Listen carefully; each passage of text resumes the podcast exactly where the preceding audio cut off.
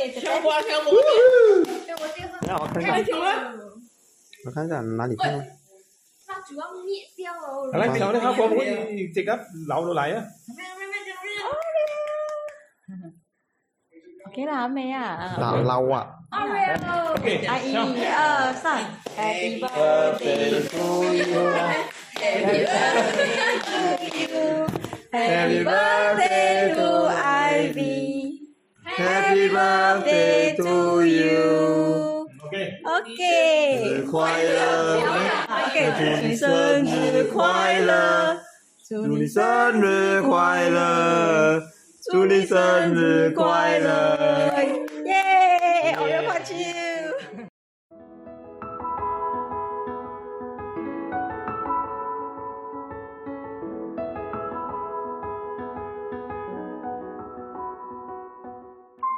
用文字记录生活，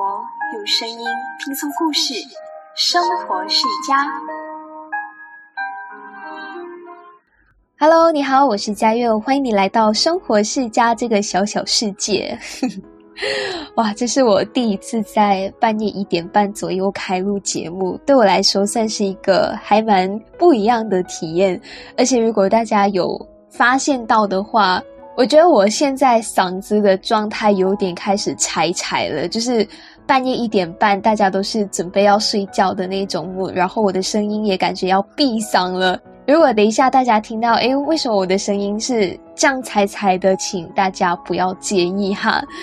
那节目一开始给大家播放的是 我非常可爱的家人他们共同倾情演唱的这一首生日快乐歌。那我在前几天其实就有透过生活世家的 IG 专业提到，诶，这个星期日是一个还蛮特别的日子，然后也玩了一个。我觉得还蛮无聊的无奖竞猜，让大家猜猜看，诶，这一天到底是什么大日子？这样，那综合这个非常特别的开场歌曲，再加上标题，我相信大家嗯多多少少也应该猜到了，对吧？对啦，这一天就是我的生日耶！好啦，生日要有仪式感。所谓的仪式感，就是唱生日快乐歌。因为现在是半夜一点半嘛，大家都睡着了，我也不能够太大声的喧哗，那我就小小声的给自己送上一首生日快乐歌。有病哦！我这一集开场真的是，祝我生日快乐，祝我生日快乐，祝我生日快乐，祝我生日快乐。你知道哦，这就是做节目没有搭档的一个很尴尬的地方，就是你要搞这些东西，要唱生日歌，都没有人配合你一起唱。所以大家如果嗯觉得我够可怜的话，诶，可以录一段生日歌，然后发给我听一听啦哈。好啦，那在上一期节目的尾声呢，其实有答应大家要来个纳凉特辑未完待续的 Part Two，然后在内容和撰稿部分，其实我已经开始开工了，然后在进行筹备了。那我每次在做新一期节目之前，其实都会先列专属那一期节目的一个特定时间表，就大概计划，诶，我几号到几号需要完成什么部分？比方说什么时候需要完成主题跟内容方向的敲定啊，内容撰稿啊，然后制作宣传海报、宣传文案、录音、剪辑等等，就确保自己 keep on track，然后按时的上新节目。那这一期的节目原本就打算在这个星期日更新，然后呢，我在记录这期节目上线的日期，在查看那个日历的时候，就发现到，哎，这个星期日就是八月二十九号，八月二十九号就是我满二十岁的生日诶。所以那个时候我就马上决定，嗯，把原本想要在这个星期上的节目稍微再搁置到下个星期，然后这个星期就好好的跟大家聊一聊，诶，我真是迈入人生的二字头，到底是一个什么样的心境？然后也顺便总结一下我过去许多年来累积的一个小感想吧。也刚好今天的这一期节目是在半夜开录的嘛，大家一般上都说晚上是人最感性的那一个时期，那大家可以好好的期待一下这期节目待会儿走向会有多感性。如果嗯你们在听了这期节目之后有任何的心情还是想法想要跟我交流的话，都随时欢迎你们到这个节目的底下给我进行留言，或者是到生活世家的 IG 专业去跟我进行分享跟交流的。OK，聊到今天的主题，关于正式步入二十岁的这个课题，其实我们每个人的人生都会步入不同的十年。那对我来说，每一个十年就好像是一个分界线，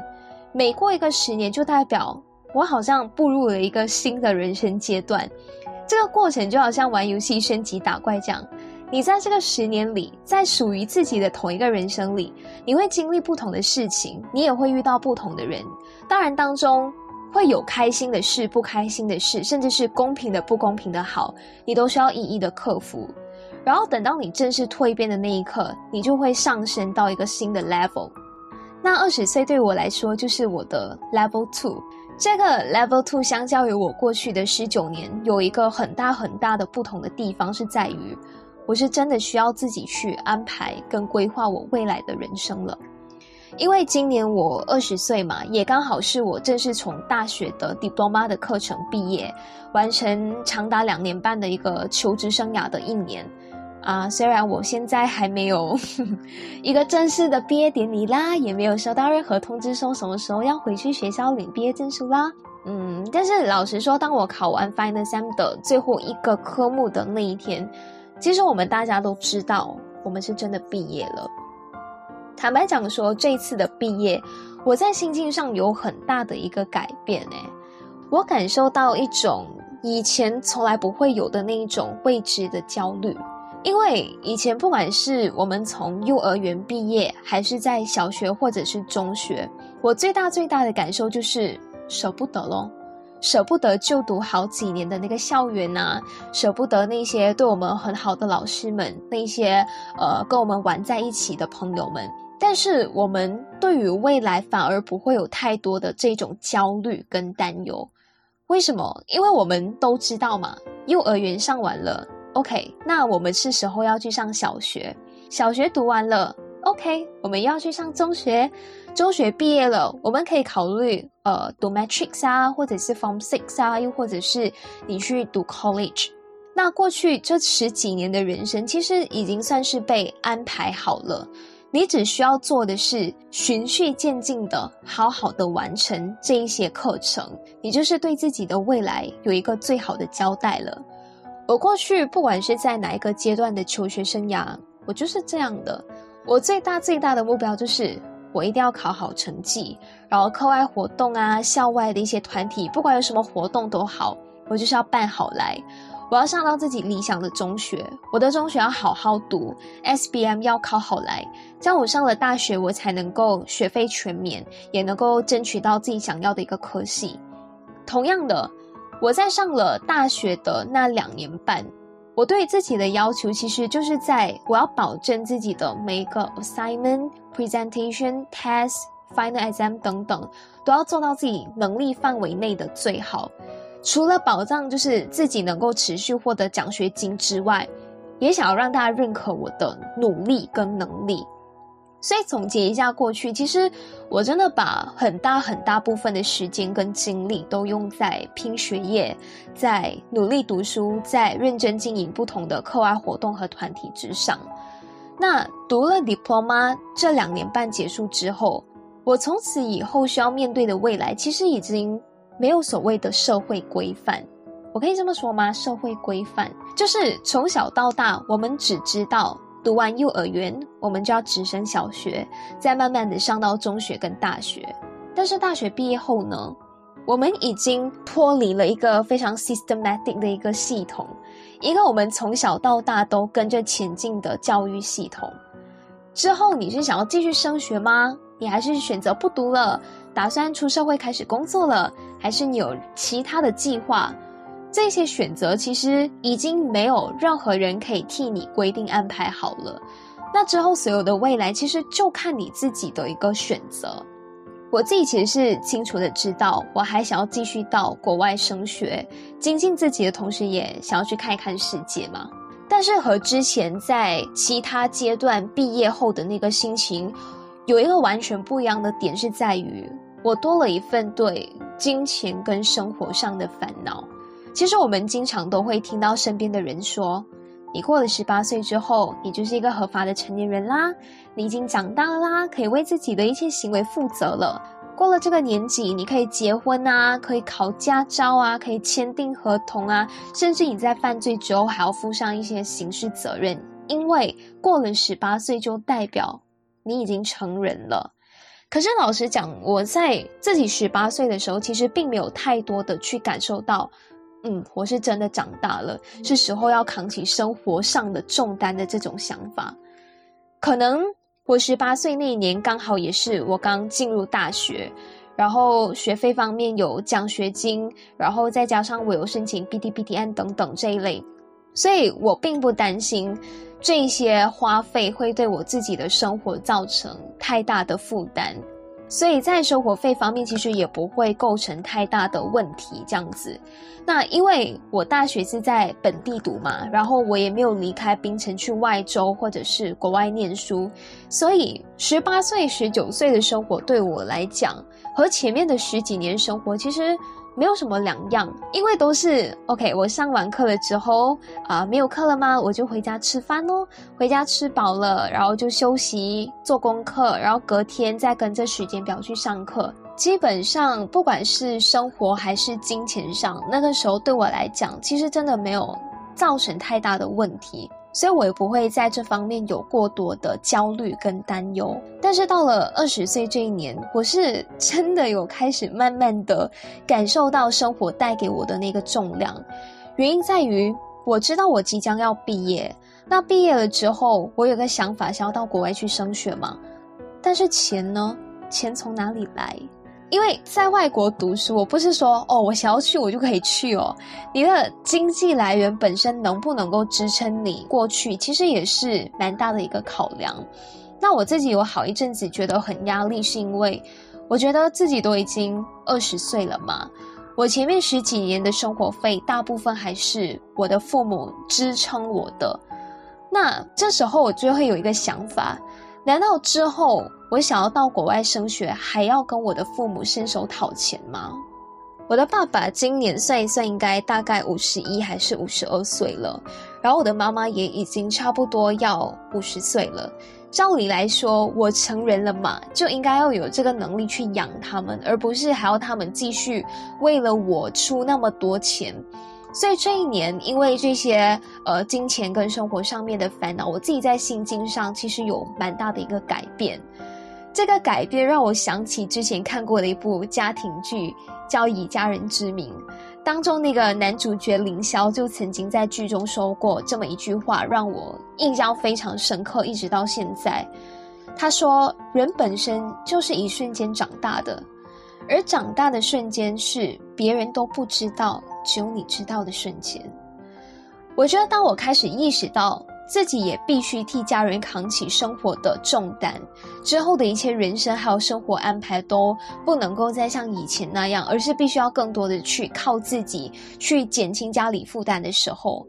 那一瞬间，我觉得可能就是大家口中所说的长大吧。我看我自己身边的一些朋友哦，其实他们在跟我同样的这个年龄，已经称得上事业有成了。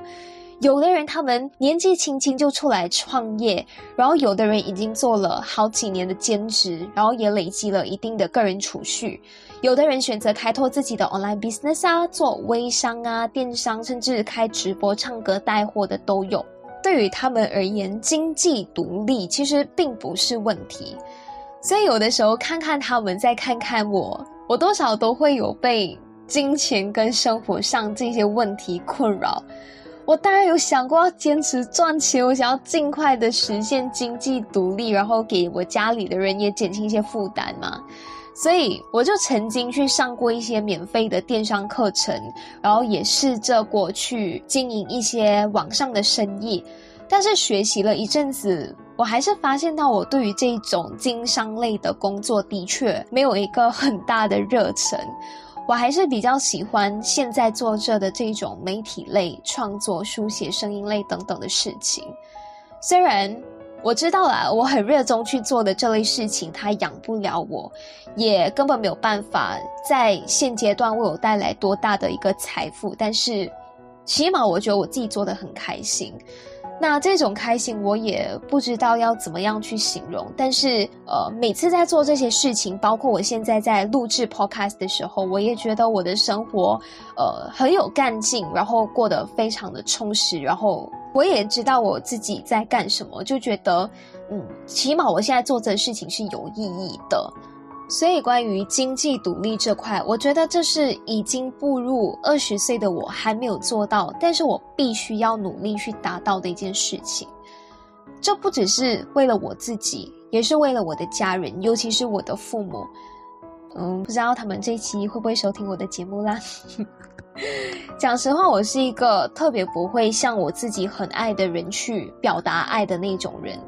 所以从小到大，对我的父母，很多时候他们对我付出了很多，这些我都知道。他们工作跟在生活上，呃，所吃的一些苦，还有不容易，我也都看到。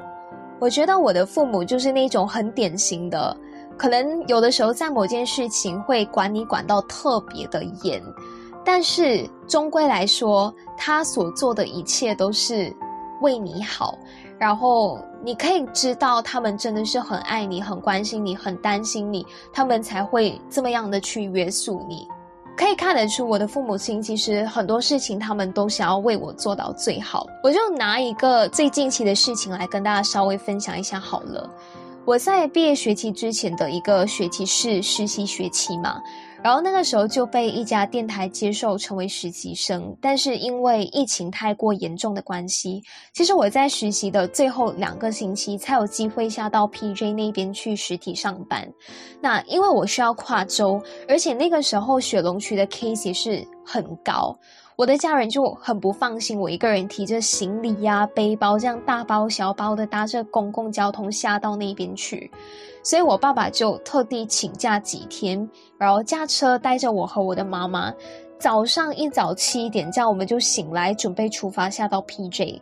然后到了那边之后，因为我租的宿舍其实离公司有一大段的距离。那个路程是这样的，我首先需要先花大概十五到二十分钟，从宿舍用走的步行到最靠近的那个 MRT 站，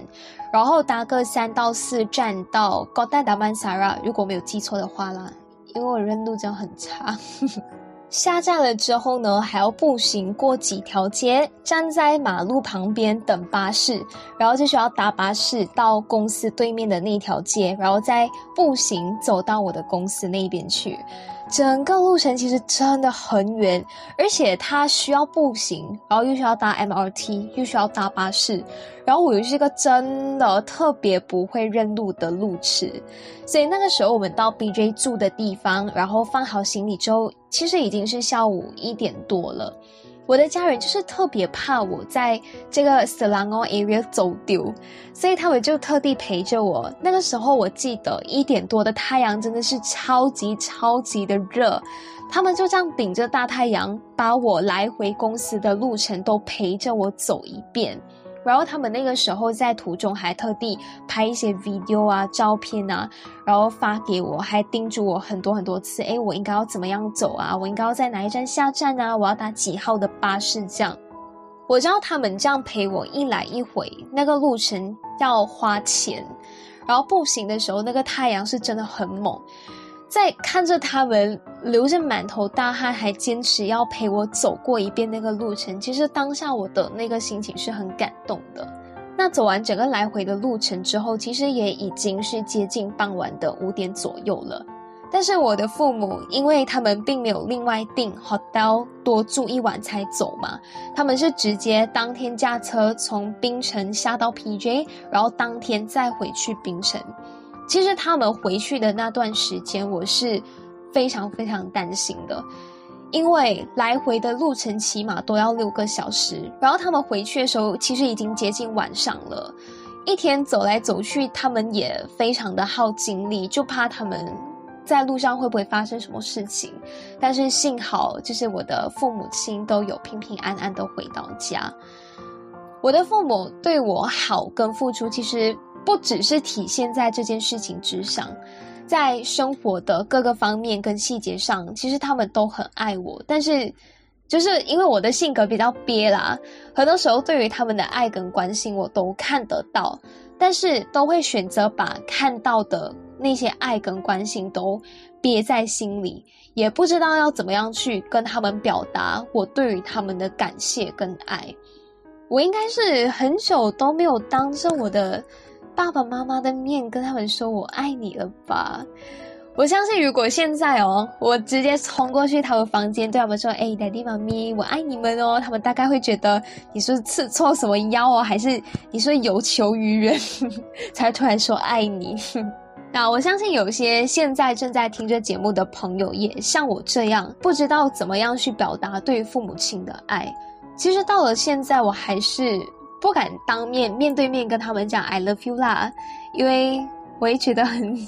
很害羞。但是我也的确在找这些办法去表达我对他们的关心。有的时候就嗯，好像会待在他们的房间久一点啊，就算没有什么特别的事情，也会稍微的多多去陪一陪他们。然后他们需要我帮忙做什么事情的话，就尽量帮忙。然后有的时候也多分享吧。这些就是我现在在进行着的一些事情。我不知道我的家人是什么样的感觉啦，但是希望他们真的是能够感受到，嗯，我也是很爱他们的啦。哎呦，突然间在节目上说这些东西，我有点小肉麻。嗯，我相信我爸肯定是。不会听我的节目的啦，嗯，我妈妈可能就会听，但是她都是选择性，有时听，有时不听的啦。呃，虽然不知道你们会不会听我的节目啦，但是还是想要透过这一期的节目跟我的爸爸妈妈说，我很爱你们，很害羞啊，每次说爱的时候。其实我觉得能够当我父母亲的女儿，我很开心，也谢谢我的家人一直以来，他们都会尽努力，尽最大的努力去满足我很多很多的事情。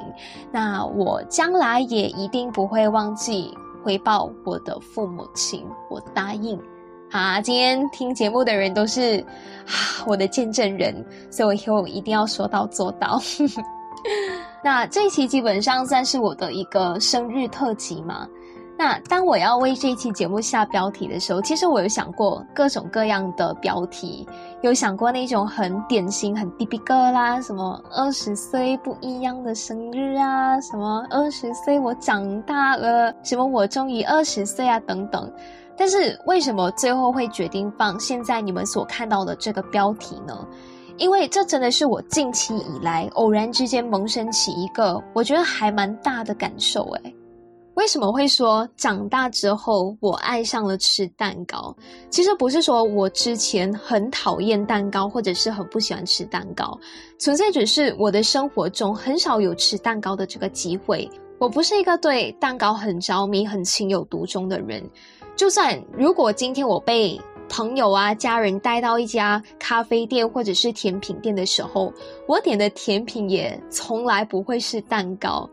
一方面是我觉得它对我来说还蛮奢侈的，因为你知道要做蛋糕的这个成本跟技术本来就不便宜，所以我们在市面上看到的大多就是一小片，它就卖你十多块钱，甚至一些比较出名的。名牌甜品店或者是咖啡店，它一片蛋糕的出售价都可以高达二十块钱左右。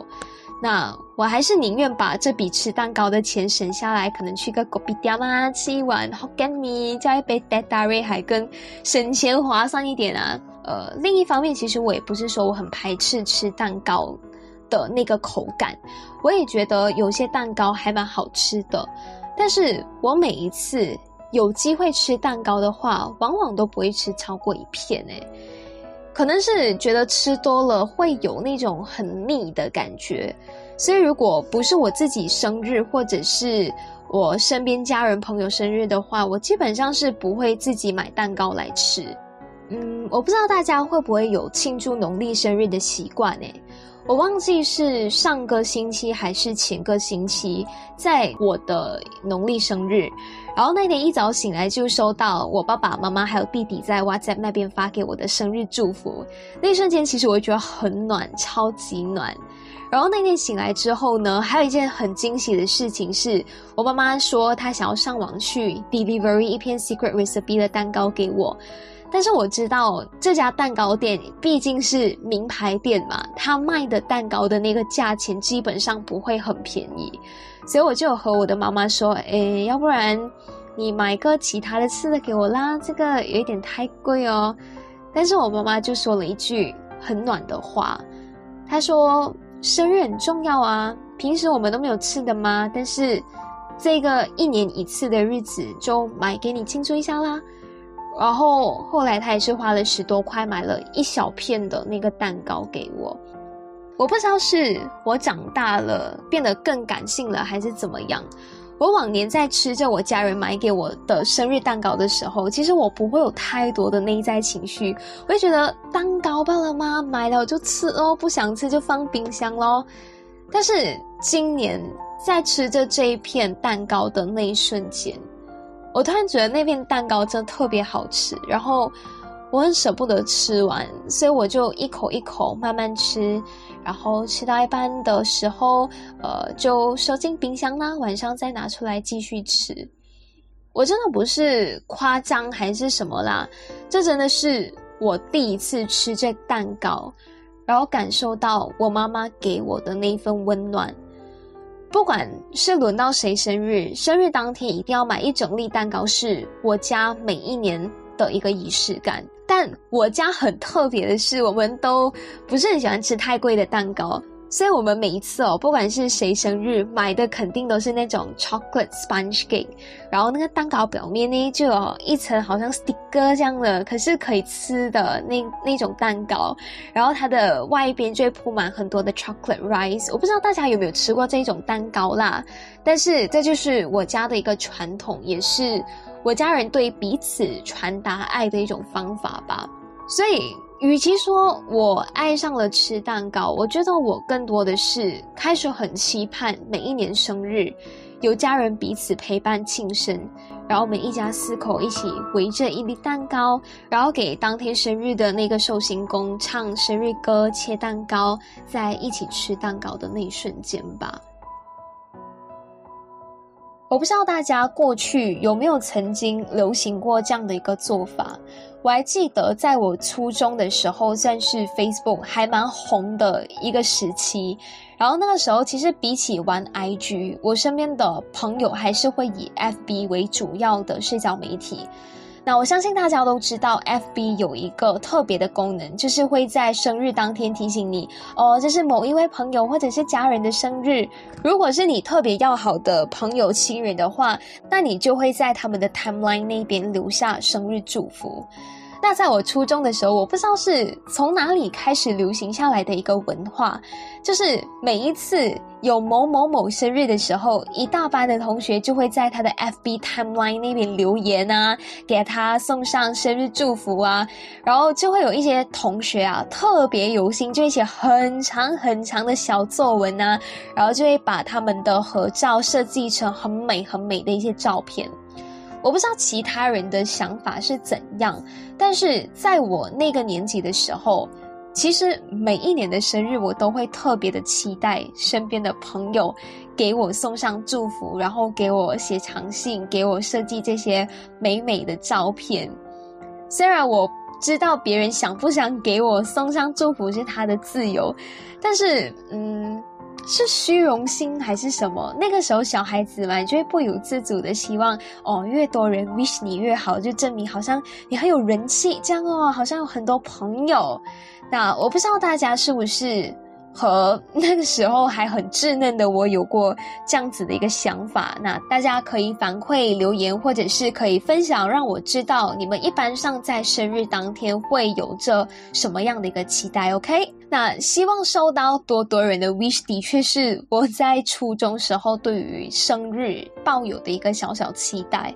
我甚至会在生日那一天凌晨十二点一到，就一直抱着手机在那边滑 social media，就看到底是谁会在整点给我送上祝福，谁那么有心。然后当我每次收到这些生日祝福的时候，讲真的，不管那个人他是跟我亲不亲近也好，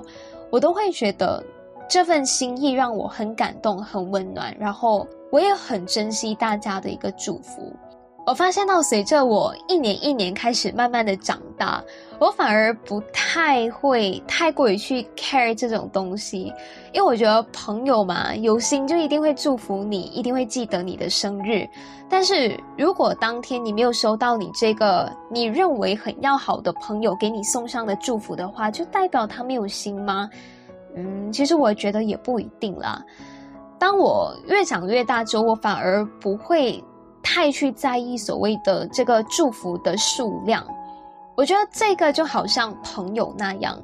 讲真的，我以前是真的很在意我身边的朋友到底多不多，因为小孩子嘛，就比较喜欢身边多多人陪你一起。但是在中学的那个时候，我真的有一个特别深刻的感受，虽然我认识的人看似很多。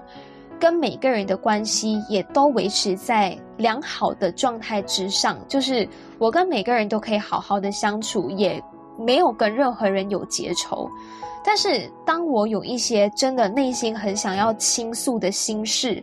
遇到一些开心的、不开心的事也好，我第一时间能够想到可以给我分享的朋友，那些我觉得我混到很熟很熟的知己。真的只有区区的那两三个，其实那个时候，呃，多多少少会感觉到有一点落寞。为什么别人的朋友圈好像一干很多人这样子的，但是跟我混在一起，每天一起上课、一起下课吃饭、放学一起走回家的朋友就那几个。但是后来，嗯，大概上了 Form Four、Form Five 之后，我觉得长大了嘛。想通了之后，其实就觉得也没什么啦。至少我身边真的有那几个非常懂我，然后不管我做着什么事情都支持着我，甚至毕业了，我们的圈子不同了也好，我们的关系依旧维系的很好很好的朋友，那我觉得我就已经很满足了。而且我想要说，我身边的那些跟我关系很好的朋友，真的很好很好人。因为我是那种不会秒回朋友的那那一类人，有的时候就是可能我在赶着 project，然后赶着工作，在忙的时候，然后我的朋友给我发来很多的讯息，我一般上都不会秒回。有的时候我甚至会放一两个星期过了之后，我再诶慢慢一条一条的去看去回复。可能有些人他们不会喜欢这种不秒回的朋友的类型。但是我自己是觉得讲说，因为当我在忙的时候，我的确没有办法很用心的去仔细的去看，诶，我身边的朋友到底跟我分享了一些什么？那与其我匆匆的秒回，然后感觉有一点敷衍跟草率，我还是会选择。在我有空的时候，再慢慢的看回这些讯息，然后再用心的一条一条的回他们，也同时跟他们分享，诶，我这里发生的一些好玩的事，有来有往这样子。嗯，对啊，所以基本上我跟身边那些好朋友的聊天模式就是这样，所以我经常会笑说，我们比较不像是给对方发简讯呢，而是。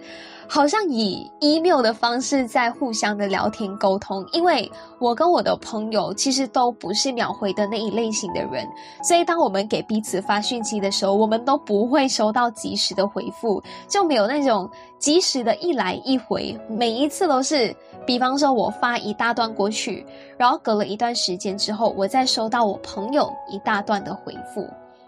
那趁着今天的这一期节目，也想跟大家说，其实找朋友这回事也不要勉强，因为我想要我的朋友圈看起来好像很大很大这样子，那我就随便勉强自己去混入一个我觉得跟我很不 am key 的一个一个团体。这种事情就讲究的是彼此之间的默契吧。也接着今天的节目，我就想要跟那一些一直。对我非常的支持，然后我们到现在一直对彼此不离不弃的朋友说一句最简单，但是也是最真心的话，谢谢你们。对，就希望我的朋友们，你们有听到这段感谢的话啦，因为你们虽然只是那几个人，但是你们在我心中真的占据了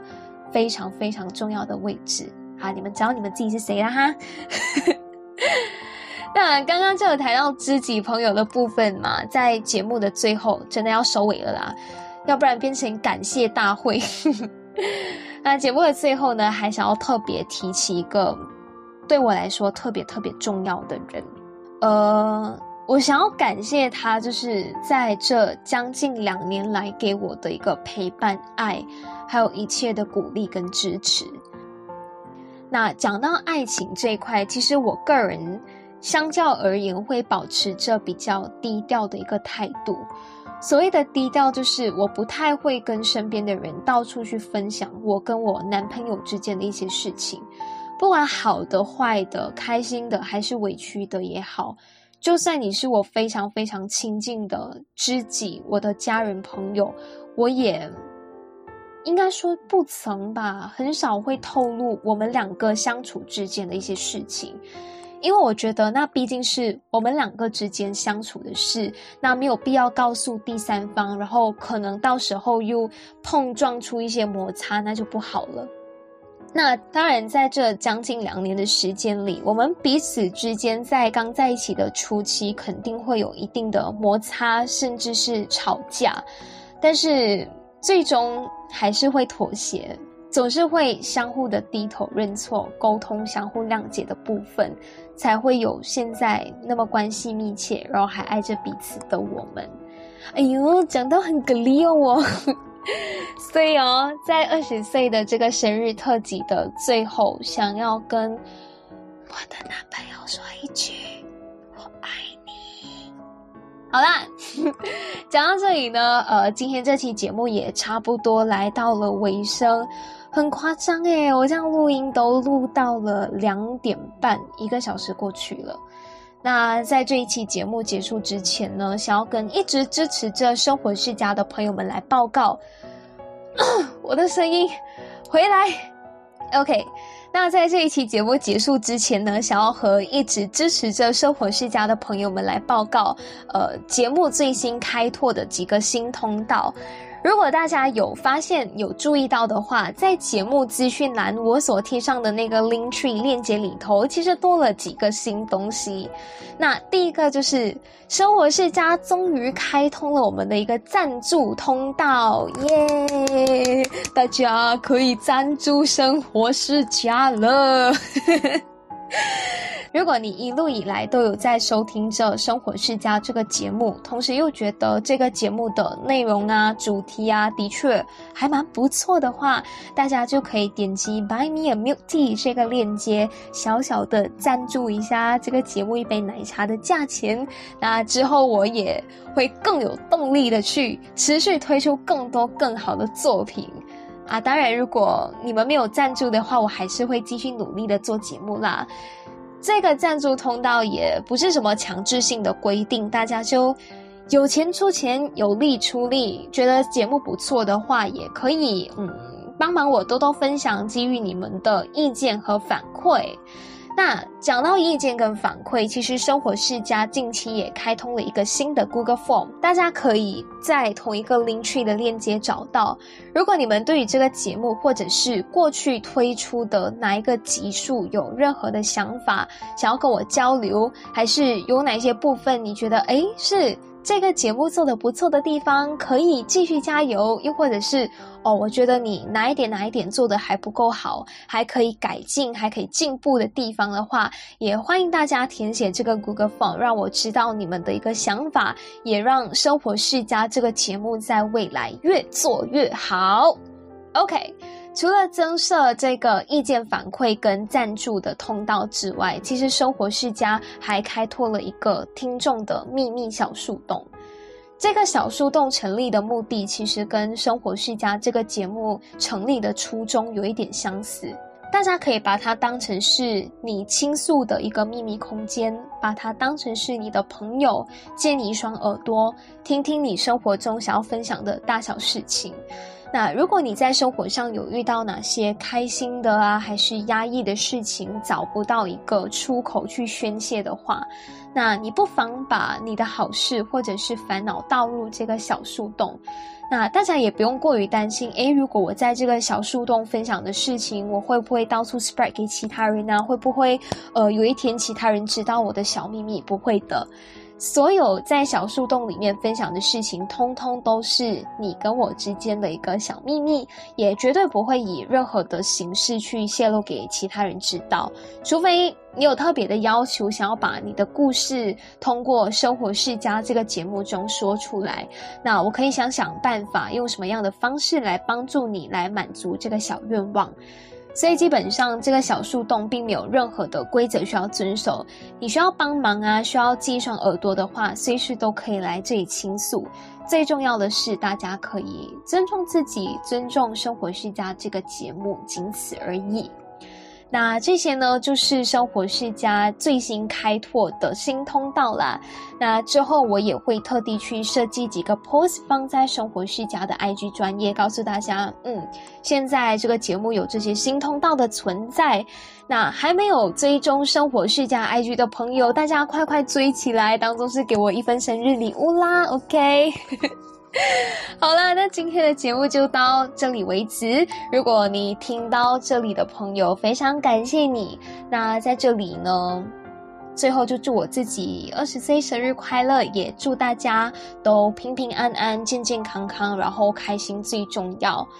希望大家可以喜欢这一期比较 free、比较呃自由一点的节目啦。我们下一期节目再见，拜拜。